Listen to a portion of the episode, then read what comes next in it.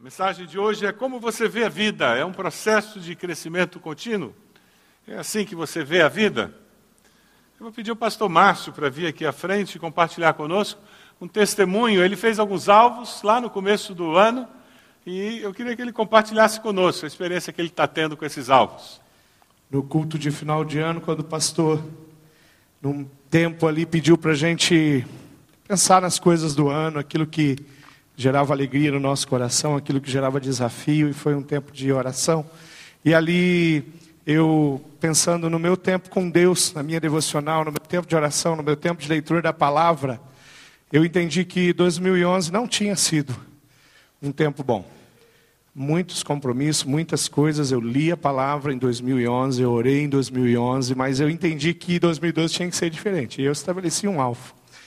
E já no Dia primeiro, nós viajamos, eu e minha família, chegando ali ao Rio de Janeiro, o tempo de férias que a gente passou, eu comecei a colocar isso em prática. E li a palavra três vezes ao dia, todos os dias. Nos primeiros 15 dias, eu já tinha lido os três primeiros livros da Bíblia. Eu já estou terminando a leitura desse ano da palavra de Deus e tenho tido realmente tempos com Deus assim muito preciosos, assim de Deus falar, é, acalentar o meu coração, de de direcionar o meu coração através da leitura. Muitas anotações, muitas. Estou com anotações para mensagens que Deus me deu durante esse período ali anotado. Algumas coisas eu já até compartilhei aqui em mensagem, que foi fruto desse, desse tempo com Deus, desse tempo precioso que Deus tem, tem me dado. Eu já estou pensando qual é a, a, a linguagem que eu vou começar agora com a nova leitura. Já comprei uma Bíblia, a mensagem que eu quero começar, a mensagem terminando já a nova tradução da linguagem de hoje, que foi a que eu escolhi para esse ano. Está ali. Comprei para isso, toda anotada, e, um tempo assim de, de, de sentir Deus mesmo, de uma forma muito diferente. Semana passada eu estava bem angustiado com toda essa história das finanças, questões com a nossa liderança da nossa igreja, preocupado com a resposta da igreja. Saí para descansar uma semana, mas saí angustiado com essa situação toda. Assim, alguns ataques mesmo de Satanás na minha vida com relação até declarações que eu ouvi de alguns líderes, gente que, que, que eu amo, gente que é da nossa família, que trabalha e faz, constrói a bebê com a gente, mas me pegou. E eu saí muito angustiado semana passada. E aí, lendo relendo Isaías, o capítulo 59, o Senhor me deu uma palavra, porque ah, os ataques me levaram a pensar assim: será que eu, pastor Márcio, os pastores da igreja, será que aquilo que nós temos pregado, será que aquilo que nós, nós temos ensinado é realmente aquilo que Deus está tá direcionando ao nosso coração? E aí Deus, né, é, de forma sobrenatural, colocou aquele texto de Isaías ali na minha frente meus pensamentos divagando, e aí Deus falou comigo, a minha palavra, o meu mandamento foi eu que dei para vocês pregarem e falarem. E ali, como quem tira com a mão, não é assim que se fala? Deus tirou rancor, angústia, e, e aí os outros dias foram dias de descanso, de fato, de bênção, porque o Senhor ali, de uma forma muito grande, derramou bálsamo no meu coração diante da leitura da palavra de Deus, diante da oração. Obrigado. Coisa boa, não é mesmo? Você está fazendo o Clube da Bíblia? Como é que você está? Você vai conseguir até o final do ano? Quem sabe você desistiu já no meio do caminho? Quem sabe hoje vai ser o dia em que você vai dizer: não, não, eu vou recomeçar, eu vou fazer um mutirão para voltar e chegar até o final do ano e terminar. Que bênção! Em sete meses, o pastor Márcio vai conseguir fazer a leitura da Bíblia inteira. Que coisa boa! Quem sabe você não se inscreveu no Clube da Bíblia? Você sabia que em cinco meses, que é o que falta para terminar o meio, o ano, você consegue ler com muita facilidade o Novo Testamento? Já parou para pensar nisso? Você poderia colocar isso como o seu alvo na vida devocional. Eu vou ler o Novo Testamento até dezembro. Ah, pastor, o senhor não sabe como a minha vida é atribulada, é difícil. Tá bom, que tal até o final do, do ano você ler os quatro evangelhos? Ficou muito complicado? Os quatro evangelhos até o final do ano? ler sobre a vida de Jesus sobre quatro perspectivas diferentes. Dá para colocar isso como um alvo para a sua vida devocional? Você percebe como é importante nós colocarmos alvos e corremos atrás deles? A vida é feita de processos, meus irmãos.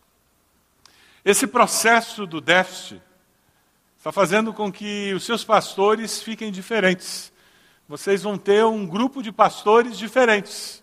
É bom informar para vocês não se assustarem. Deus está triturando o coração dos seus pastores. As nossas reuniões têm sido reuniões muito especiais.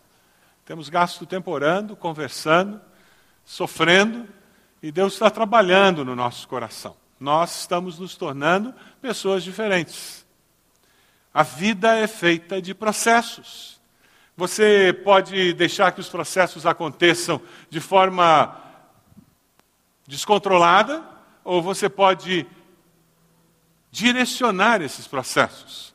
Você pode deixar que as novelas, os valores da Globo, você pode deixar que a sociedade, o vizinho, o teu chefe, aquele parente que decide, compra as coisas e você tem que comprar igual a eles, decidam como você vai viver a tua vida. Quais são as metas, os sonhos e os objetivos que você tem na vida? Ou você pode buscar a Deus e você colocar os objetivos que você tem para a vida. A questão é você que decide, mas processos vão existir na sua vida. Se você vai colocar intencionalidade nesses processos ou não, a decisão é sua. Se você vai colocar algumas metas claras e intencionalmente você vai investir tempo, recursos e disposição e energia para que essas coisas aconteçam, a decisão é sua, não é de mais ninguém. É sobre isso que nós vamos falar hoje. A vida é vivida em processos de entrega. Na nossa sociedade dos instantâneos, nós temos dificuldade de pensar e de reconhecer e de identificar isso. É por isso que muitos casais têm tido dificuldade de viver a vida conjugal. Porque a vida conjugal é um processo de vida. Se você está casado há mais de cinco anos, você já descobriu isso, não é verdade? Nós estamos casados há 30, 40 anos e ainda estamos aprendendo a viver com o cônjuge. Se alguém está casado há esse tempo, pode dizer amém. É desse jeito. A gente está aprendendo. É um processo de vida. E é desse jeito mesmo. A vida é um processo. Profissionalmente existe um processo de aprendizado, de desenvolvimento, de crescimento, porque a área profissional modifica e você se modifica como pessoa, e existe um processo de adaptação, adequação, de apropriação. Se nós não temos consciência de que a vida é feita de processos, nós vamos ser atropelados pela vida. As pessoas vão decidir qual vai ser a nossa vida. Nós não vamos desenvolver amizades porque não vamos ter conscientemente buscado aprofundar amizades verdadeiras. Nós não vamos conseguir ter casamentos saudáveis porque nós vamos ser simplesmente pessoas que moram na mesma casa, mas nós conscientemente não investimos naquele casamento, naquele relacionamento. Nós vivemos instintivamente. Algumas pessoas acham que a vida acontece por instinto. Nós não somos animais irracionais, nós somos criados por Deus. Não basta fazer as coisas certas, mas nós precisamos ter consciência dos processos, porque aí sim nós podemos trabalhar com as atitudes que fazem as coisas certas, com as motivações que nos levam a agir e fazer ou deixar de fazer. A palavra de Deus nos desafia a ver a vida de forma única, diferente. E quando nós vivemos dessa forma, aí nós entendemos a necessidade e a importância de nós intencionalmente acrescentarmos vida aos nossos dias e não simplesmente dias à nossa vida. E quantas pessoas simplesmente acrescentam dias à sua vida e os anos passam e eles não crescem, não amadurecem, não se tornam melhores, parece que se tornam piores, amargos, ressentidos carregam um fardo de experiências negativas. Pessoas que intencionalmente estão buscando crescer, se tornar maduras. São pessoas que acrescentam vida aos seus dias, acrescentam a vida de Deus aos seus dias. Eu queria convidá-lo a abrir a sua Bíblia, lá no livro de Filipenses, capítulo 3. Filipenses capítulo 3, a partir do versículo 12. Precioso texto que o apóstolo Paulo nos deixa. Veja se tem alguém perto de você sem Bíblia, para que essa pessoa possa acompanhar. Abra sua Bíblia, ligue seu celular, ligue seu iPad, faça o que você quiser, mas se conecte no texto aí. Vamos lá, Filipenses 3, a partir do versículo 12. Não que eu já tenha obtido tudo isso ou tenha sido aperfeiçoado, mas prossigo para alcançá-lo, pois para isso também fui alcançado por Cristo Jesus. Irmãos, não penso que eu mesmo já o tenha alcançado, mas uma coisa faço, esquecendo-me das coisas que ficaram para trás e avançando para as que estão adiante, prossigo para o alvo, a fim de ganhar o prêmio do chamado celestial de Deus em Cristo Jesus. Todos nós que alcançamos a maturidade devemos ver as coisas dessa forma. E se em algum aspecto vocês pensam de modo diferente, isso também Deus lhes esclarecerá. Então, somente vivamos de acordo com o que já alcançamos. Irmãos, sigam unidos o meu exemplo e observem os que vivem de acordo com o padrão que lhes apresentamos. Pois, como já lhes disse repetidas vezes, e agora repito com lágrimas, há muitos que vivem como inimigos da cruz de Cristo. O destino deles é a perdição, o seu Deus é o estômago. E eles têm orgulho do que é vergonhoso, só pensam nas coisas terrenas.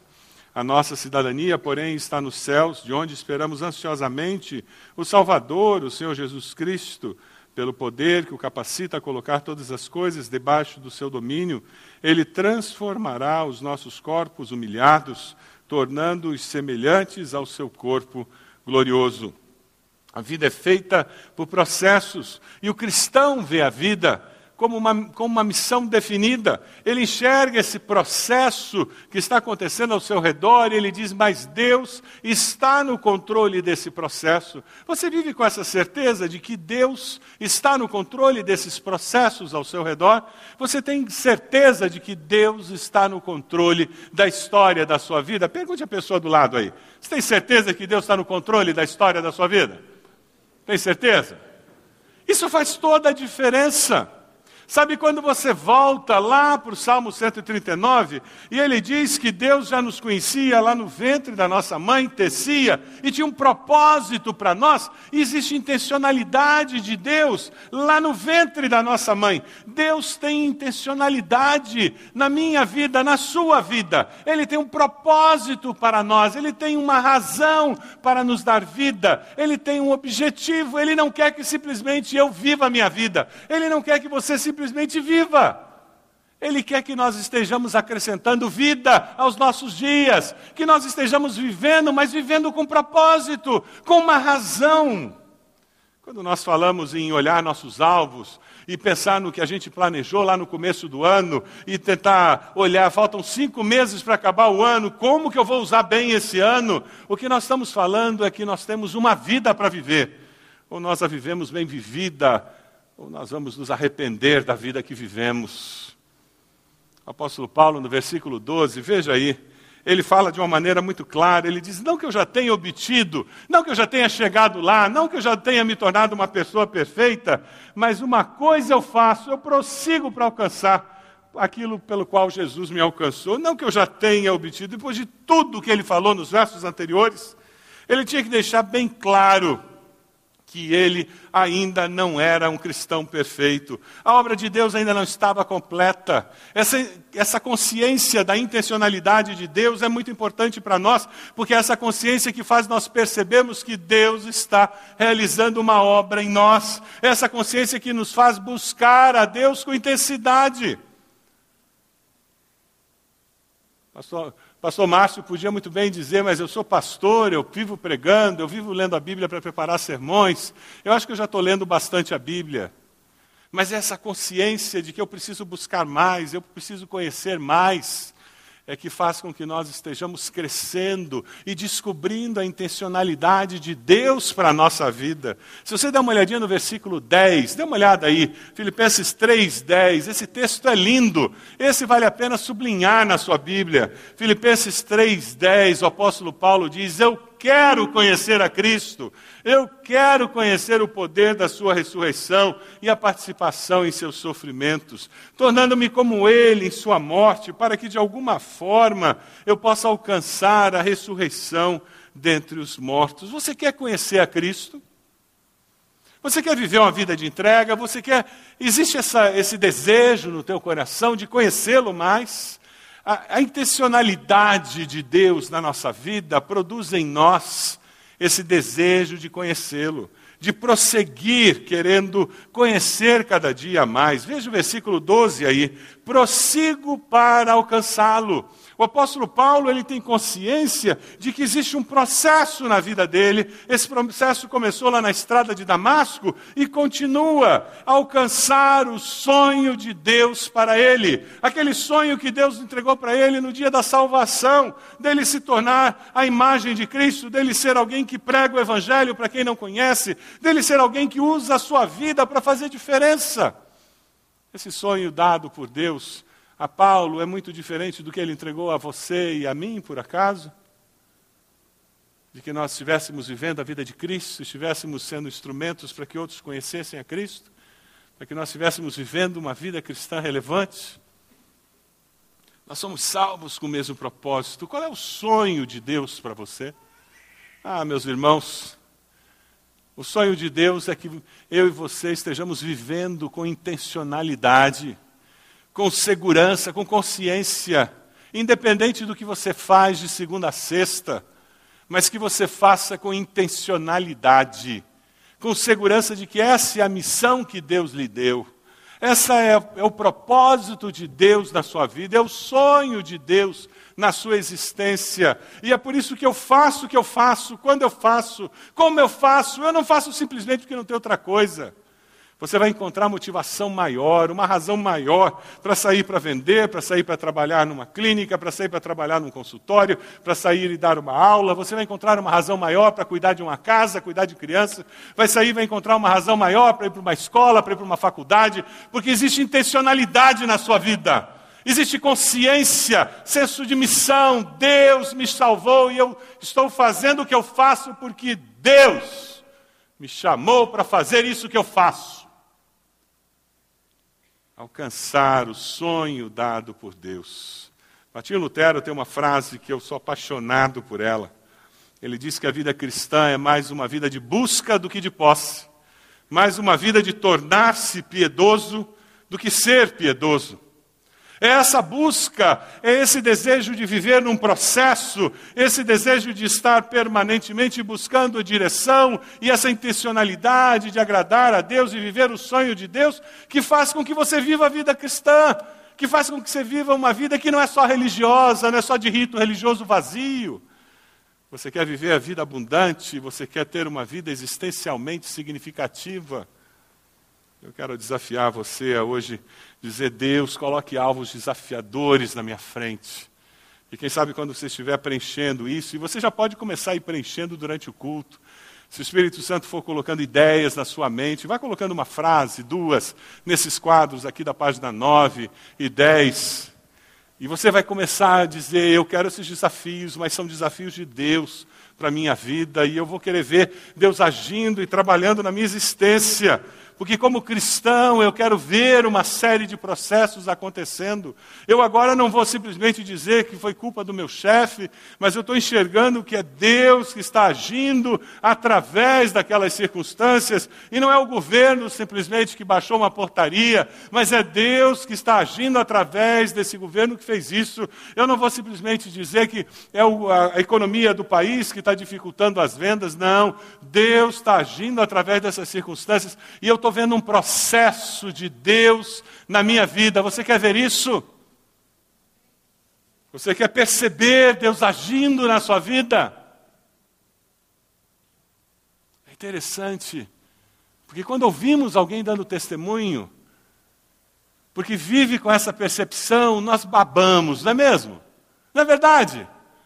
Quando ouvimos alguém contando, de experiências de viver assim, nós choramos, não é verdade? Diga-me se não é verdade. E quando isso chega na nossa vida, parece que paralisa. Eu posso dizer para você, isso é o diabo mesmo que paralisa. Que ele não quer que você viva essa experiência. É obra da carne.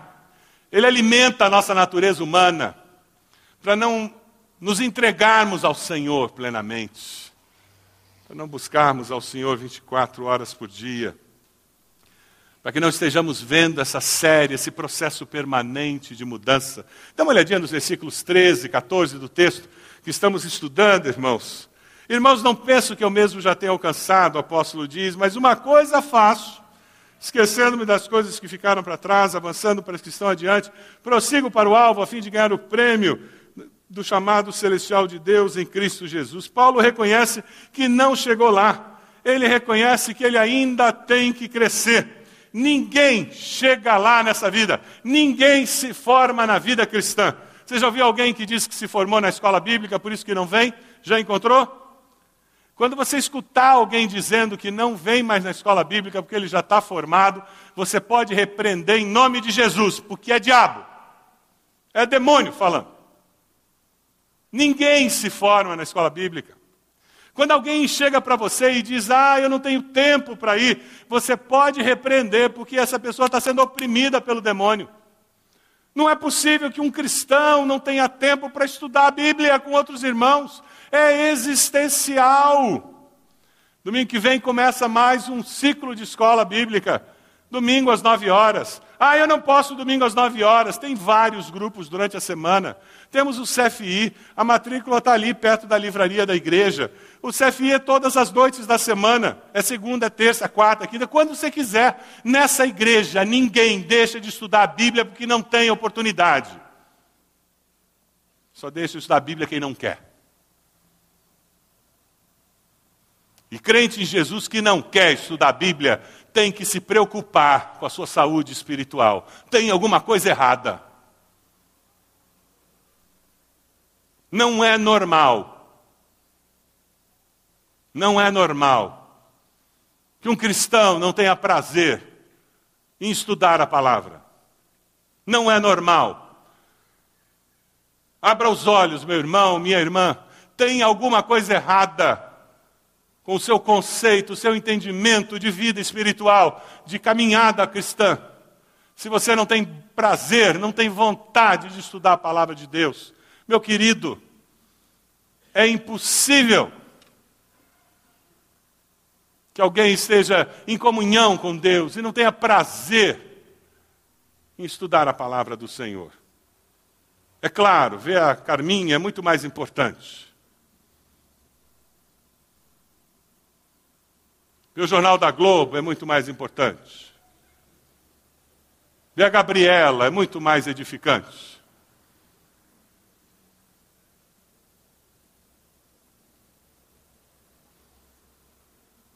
Queridos, Deus é infinito. Ninguém pode conhecer tudo sobre Deus nessa vida. É por isso que nós vamos morrer aprendendo. Sabe qual a dificuldade? Nós sabemos tão pouco sobre Deus que acabamos achando que a gente sabe. Sabemos tão pouco da Bíblia que a gente acaba achando que sabe alguma coisa da Bíblia. É verdade.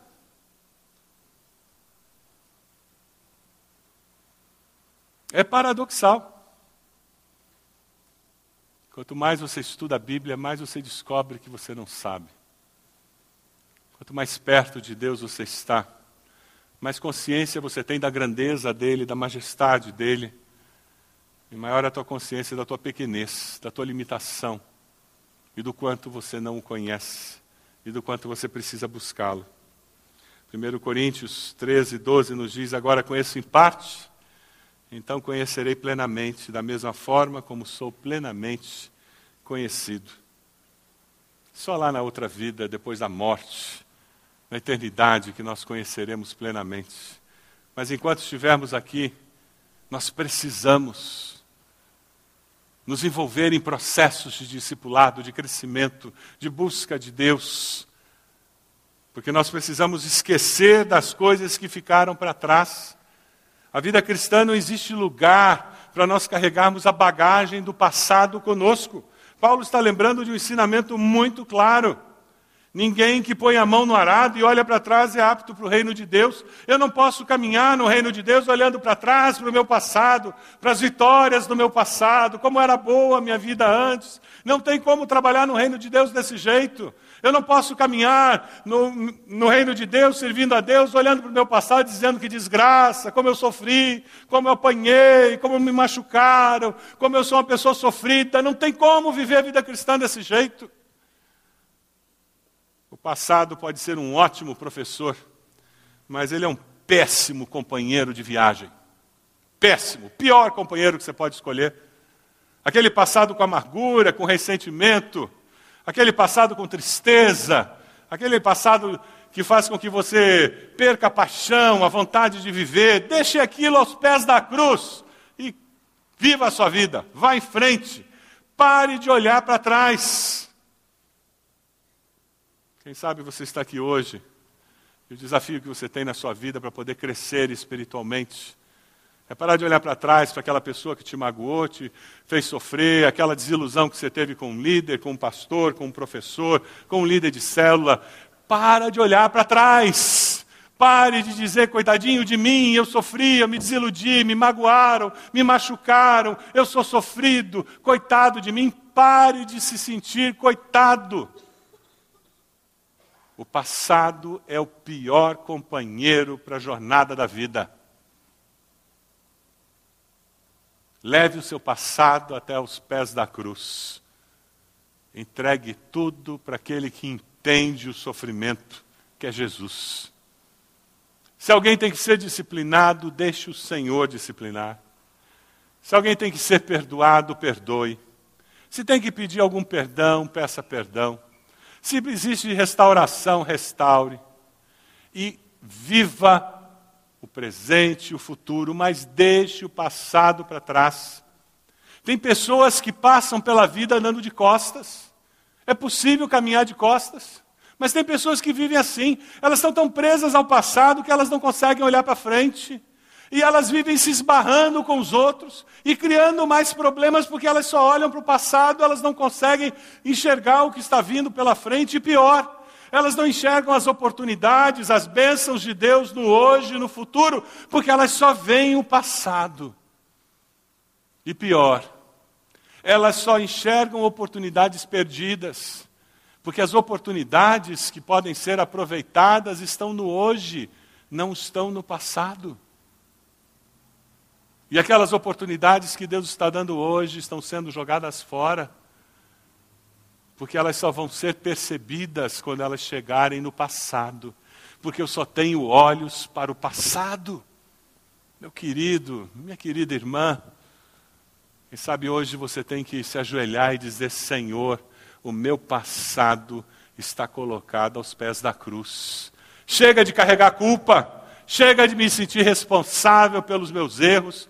Eu confesso meus erros, eu peço perdão, eu coloco aos pés da cruz eu alcanço o perdão do Senhor, eu vou buscar restauração, reparação, porque eu quero virar a página da minha vida e eu quero olhar para frente. Veja o versículo 13.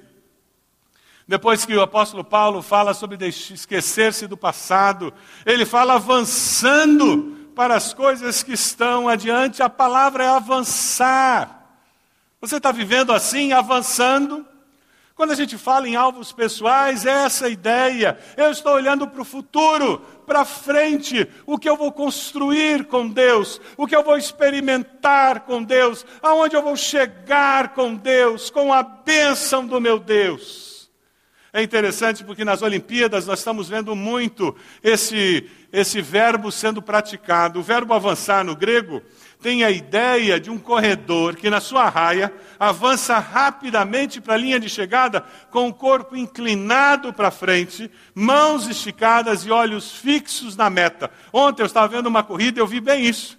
Eram dois que estavam na frente, quase chegando na linha de chegada, praticamente empatados, e eles se esticavam para frente, correndo desesperadamente, mas inclinados com o corpo para frente, porque eles estavam na esperança de que ao inclinar o seu corpo na direção da meta, que era a linha de chegada, que eles conseguiriam chegar antes do outro.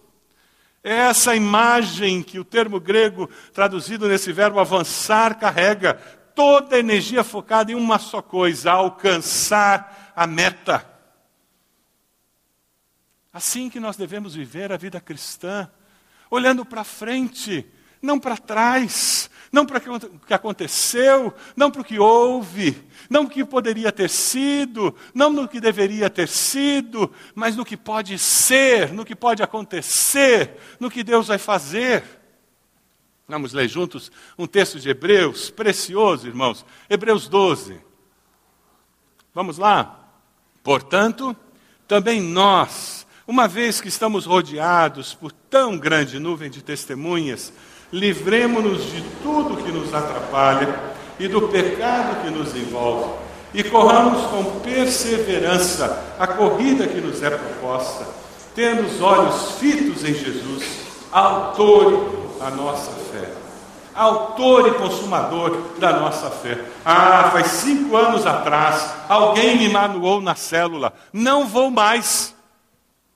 Por favor, meu irmão, deixe isso para trás, olha para frente, encontra outra célula, vai viver a vida.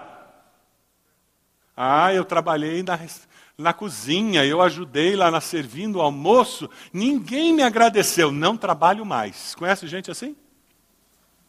Meu irmão, nós não servimos aos homens, nós servimos ao Senhor. Não faça as coisas esperando ser reconhecido, faça por amor ao Senhor. Olhe para frente. Ah, na outra igreja eu tive problemas com a liderança, sabe? Então aqui nessa igreja eu vou ficar sentadinho no banco, lá na cadeira, no fundo. Eu entro mudo, saio calado, não quero me envolver com nada. Por favor, deixe o passado para trás, olhe para frente, veja como Deus vai usar a sua vida, meu irmão, minha irmã. Ah, eu tive problemas com o pastor Fulano, tive problemas com o pastor Ciclano. Ah, então eu não faço mais nada nessa igreja. Por favor, meu irmão, olhe para frente, deixe o passado para trás. Sabe, existem pessoas que escolhem viver vidas amarguradas, ressentidas, escolhem viver uma vida miserável. Uma vida cristã miserável. Alguns mudam de igreja como se o saco de miséria não fosse junto, porque está dentro deles. Eles não levaram os líderes, não levaram os pastores, mas eles vão encontrar líderes e pastores lá que vão se identificar com aquelas figuras e, mais uma questão de tempo, eles vão ter os mesmos problemas. Nós temos que resolver essas coisas dentro de nós, com o Senhor, com as pessoas, procurar ajuda. Mas não podemos carregar o passado como companheiros de viagem. Avançando para frente, temos que ir para frente, prosseguir para o alvo. Veja o versículo 14. Eu prossigo para o alvo, por quê? Porque tem um prêmio, meus irmãos. Tem um prêmio dado pelo Senhor para aqueles que perseveram. Você está perseverando? Quem sabe essa mensagem hoje vai levar você a tomar uma decisão. E uma das metas que você vai colocar é: eu vou jogar fora esse saco de amargura do meu passado, esse saco de ressentimento, esse saco de seja lá o quê. Eu vou parar de ficar olhando para trás. Eu vou ter um novo começo, um novo envolvimento na minha igreja, uma nova maneira de trabalhar. Tem gente que segura dízimo, você acredita nisso? Ah, eu briguei com o pastor fulano, então esse mês não entrego o dízimo. Tem gente que faz isso. Como se o dízimo fosse para o pastor. Ele está criando o problema dele com Deus. Ele está criando o problema dele com Deus. O dízimo é do Senhor. Resolva essas coisas e prossiga. Prossiga, porque Deus tem bênção para a sua vida. Veja os versículos 15 a 19. Todos nós que alcançamos a maturidade, devemos ver as coisas dessa forma, e se em algum aspecto vocês pensam diferente, Deus lhes esclarecerá. O apóstolo Paulo está falando que ver a vida desse jeito, eu não estou preso no passado, eu estou olhando para frente e prossigo para o prêmio, que isso é viver a vida cristã de forma madura. Isto é ser um cristão maduro. Uma pessoa madura busca e teme a Deus, uma pessoa madura se alimenta espiritualmente da palavra, em oração, regularmente, em grupo, individualmente. Uma pessoa madura tem ministério no corpo de Cristo, abençoa e é abençoado. Uma pessoa madura vive os valores do reino de Deus nas suas ações, nos relacionamentos. Uma pessoa madura, ela sabe o quanto ela precisa de Deus ela tem tanta consciência disso que ela busca a Deus dentro da sua consciência de fragilidade. No versículo 16, o apóstolo Paulo começa a encerrar esses versos, dizendo: Tão somente vivamos de acordo com o que já alcançamos, irmãos, sigam unidos o meu exemplo e observem os que vivem de acordo com o padrão que lhes apresentamos. Paulo se coloca como exemplo de vida. Ele havia dito que não era perfeito, mas ele diz: Eu posso ser exemplo de alguém que busca sinceramente viver essa vida cristã sincera. Ele fala dele como exemplo, exemplo a ser seguido. Você é um exemplo a ser seguido na sua célula? Se todos os membros da nossa igreja fossem como você, como seria a nossa igreja? Se todos os membros da nossa igreja orassem como você, como seria a nossa igreja? Se todos os membros da nossa igreja lessem a Bíblia, estudassem a Bíblia como você, como seria a nossa igreja? Na sua célula, você é exemplo para aquelas pessoas que participam da célula? Você é exemplo para os seus filhos? Você é exemplo para os seus pais? O desafio é nós sermos exemplo para aquelas pessoas que estão ao nosso redor. Seus pastores nessa igreja não são perfeitos. Basta você ficar perto deles, você vai descobrir isso. Nós somos humanos. Mas a nossa oração é que ao ficar perto e descobrir que nós somos imperfeitos, que vocês descubram também que existe uma característica muito forte em nós. Todos nós buscamos a Deus com um coração muito sincero. E queremos sinceramente conhecer a Deus, crescer no conhecimento de Deus e ajudar cada um de vocês a caminhar mais perto do Senhor. Esse é o desejo maior do nosso coração. Intencionalidade na vida é de uma forma muito clara você saber o que quer da vida. E quando o ano chegar no final, você olhar para trás e dizer: Eu queria que isso acontecesse. Eu queria ter lido a Bíblia, eu queria ter lido o Novo Testamento e eu li. Eu queria ter melhorado a minha vida devocional e melhorei. Eu queria ter feito aquele pós-graduação e não consegui fazer, fiz metade só, mas o ano que vem eu termino essa metade que eu queria. Sabe, eu queria melhorar lá, o ambiente do meu trabalho e eu consegui melhorar. Sabe, lá em casa eu queria que a gente tivesse um tempo de oração e a gente conseguiu melhorar, a gente conseguiu fazer mais. Ano que vem eu vou colocar como meta a gente continuar melhorando. Isso é intencionalidade na vida. O cristão vê a vida como uma missão definida. Você tem vivido assim? Com essa consciência de missão?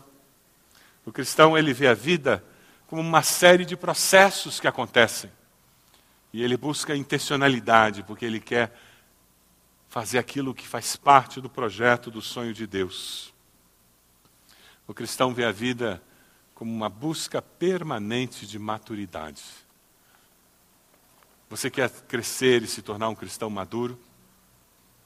Eu queria convidar você a pegar a sua revista agora. Por favor, pegue a sua revista e bebê. Pegue um lápis. E vai ter um tempo especial agora. Banda vai estar tocando. E o desejo do, do nosso coração é que você esteja dando uma olhada nesses alvos que estão aqui. Que você esteja olhando esses alvos e pensando como você pode colocar uma frase, talvez, aí. E logo depois nós vamos ter um tempo para você vir à frente, dedicando esses alvos que você colocou ao Senhor. E nós vamos, você vai trazer esses alvos e nós vamos orar por você. A primeira área é a vida devocional. É o momento em que você busca a Deus, a tua vida pessoal, como que você lê a Bíblia, ora, como que você cresce espiritualmente. Coloque uma meta, um alvo, algo que você vai fazer para que a sua vida devocional cresça nesses últimos cinco meses do ano. Para que ao final do ano você possa dizer: melhorei, eu estou melhor. Intencionalmente eu consegui, com a ajuda de Deus, experimentar algo melhor.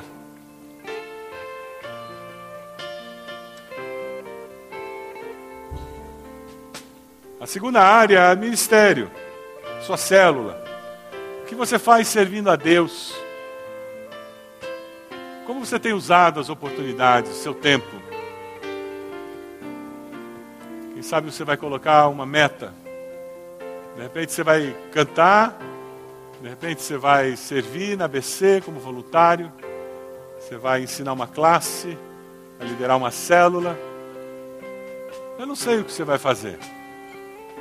Quem sabe você vai colocar aí, eu vou procurar um pastor para saber o que eu posso fazer. Mas é intencionalmente. Eu vou usar meu tempo, minhas habilidades para fazer alguma coisa diferente. A terceira é família. Como a vida lá em casa pode se tornar melhor?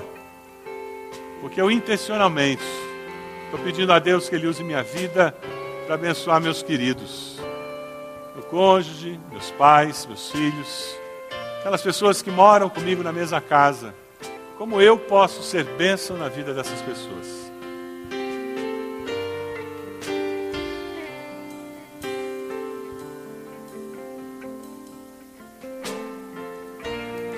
Área de finanças.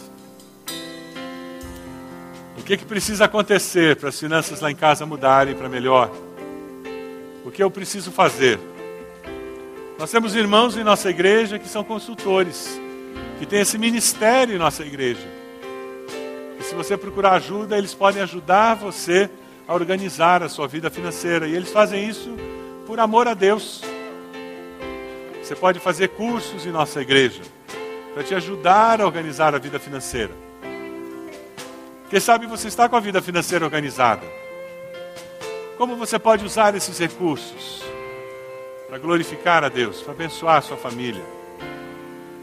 Profissão, estudo. O que precisa acontecer na área profissional? Na sua empresa, no seu trabalho, na sua escola, para que você veja a bênção de Deus ali, você veja algo diferente acontecendo. Como você pode experimentar o mover de Deus na sua vida profissional, a mudança de trabalho. Quem sabe é isso que você tem que buscar de Deus até o final do ano. Mudança diária, é um aperfeiçoamento. O que Deus precisa fazer?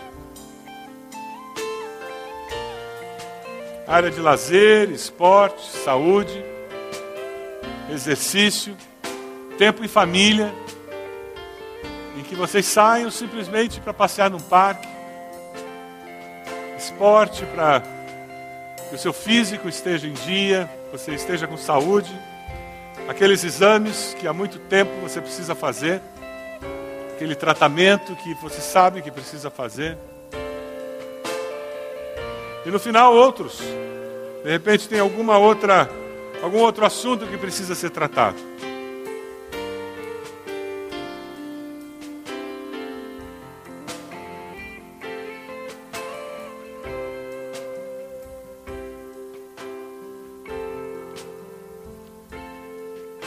Nós vamos começar a cantar. Enquanto nós começarmos a cantar, eu queria convidar você a vir aqui à frente com esses alvos. E que você se colocasse de joelhos aqui, orando e dedicando esses alvos ao Senhor, pedindo capacitação, pedindo que Deus abençoe, que Deus esteja confirmando e dando vitória a você. Enquanto nós começamos a cantar, pode vir, vamos ficar de pé, podem vir, coloque-se de joelhos aqui. Os sonhos de Deus são maiores que os meus. Ele vai fazer melhor por mim. Ele vai além do que eu posso ver. Ele faz o que eu não posso fazer. Deus vai cumprir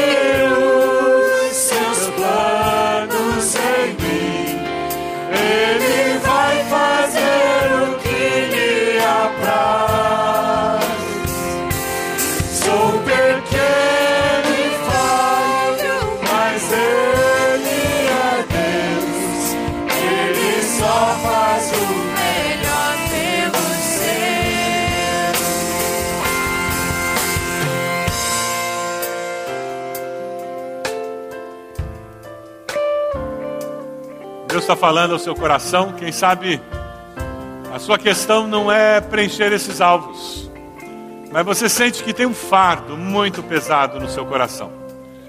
A vida cristã tem sido muito sem graça para você. Quando você escuta uma mensagem como essa, parece que você se sente acusado, você se sente culpado, você tem perdido a paixão, você tem perdido a capacidade de se arrepender. Deus está falando com você, porque você tem carregado um fardo muito grande. Talvez o diabo esteja dizendo para você: não tem jeito, você nunca vai se libertar dessa culpa. Eu quero dar boas novas para você. Deus pode sim libertar você. E Deus deseja fazer isso.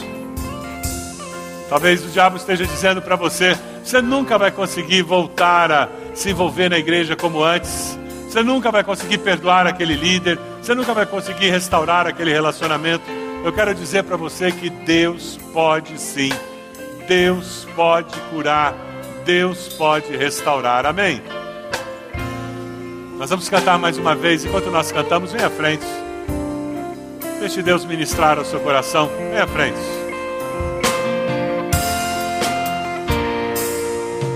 Os sonhos de Deus são maiores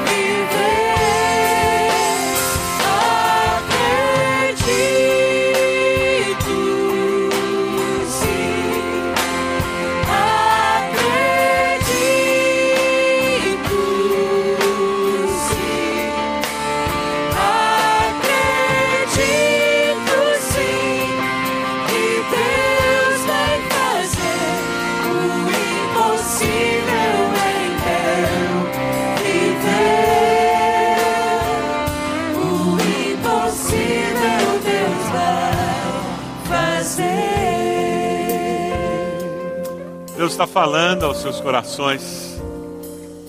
Existe perdão que precisa ser concedido. Faça isso agora. Diga para o Senhor o nome da pessoa que machucou o seu coração. E diga, Deus, em nome de Jesus, eu libero perdão para essa pessoa pela fé. Os meus sentimentos ainda não mudaram, Deus. Mas pela fé eu decido abrir mão dos meus direitos. Diga isso ao Senhor. Você machucou alguém?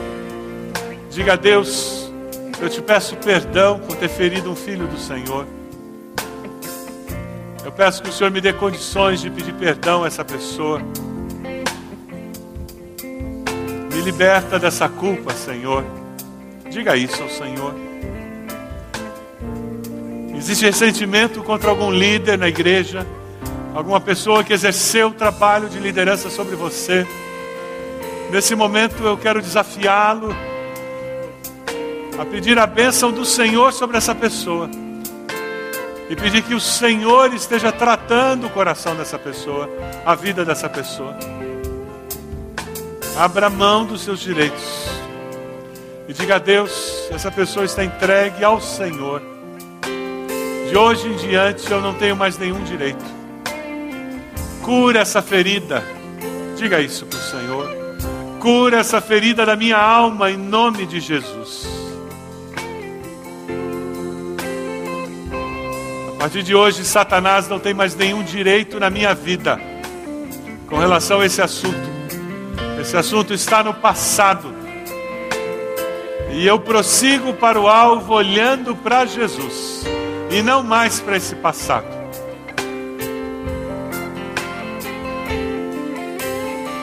Ó Deus, a tua palavra nos diz que o sangue de Jesus nos limpa de todo pecado e nós cremos na tua palavra. A tua palavra nos diz que se confessarmos os nossos pecados, o Senhor é fiel e justo para nos perdoar os pecados e nos limpar de toda maldade, e nós cremos na tua palavra, Senhor. Eu quero, em nome de Jesus, pedir que o, o acusador desses irmãos e irmãs sendo repreendido, ele vai embora. E não tenha poder para vir acusá-los nunca mais. Ó Deus, essas feridas de alma que têm sido usadas pelo inimigo para prejudicar o crescimento, a alegria cristã desses teus servos, tuas servas. Nós clamamos em nome de Jesus que o bálsamo do teu espírito Venha trazer cura à alma dos teus filhos, Senhor. Ó Deus, nós oramos por esses que estão aqui à frente com as suas metas, seus alvos, para esses meses que restam nesse ano. Ó Deus, nós não queremos simplesmente terminar o ano. Nós queremos aproveitar cada dia, cada hora, cada segundo desse ano para viver a vida cristã em toda a sua plenitude, Deus para buscar a tua presença, para amadurecermos na fé, para falarmos do teu amor, para proclamarmos a tua salvação. Ó Deus, concede aos teus filhos vitória em nome de Jesus, a alegria de alcançar essas metas, a alegria de ver a diferença que o Senhor mesmo vai fazer nas suas vidas e através das suas vidas. Ó Deus, nós como igreja queremos glorificar ao Senhor, glorificar o nome do Senhor com toda a nossa alegria, porque o Senhor é bom e as suas misericórdias se renovam a cada manhã em nossas vidas. Toma teus filhos em tuas mãos, Senhor, e nos leve para uma semana de trabalho, de estudos, uma semana em que nós possamos te servir com alegria e interesse de coração. A Deus, agora que o amor do Senhor, que é eterno, que a graça do Senhor Jesus e as consolações do Teu Santo Espírito sejam conosco e com todo o Teu povo espalhado pela face da terra, agora e sempre. Amém e amém.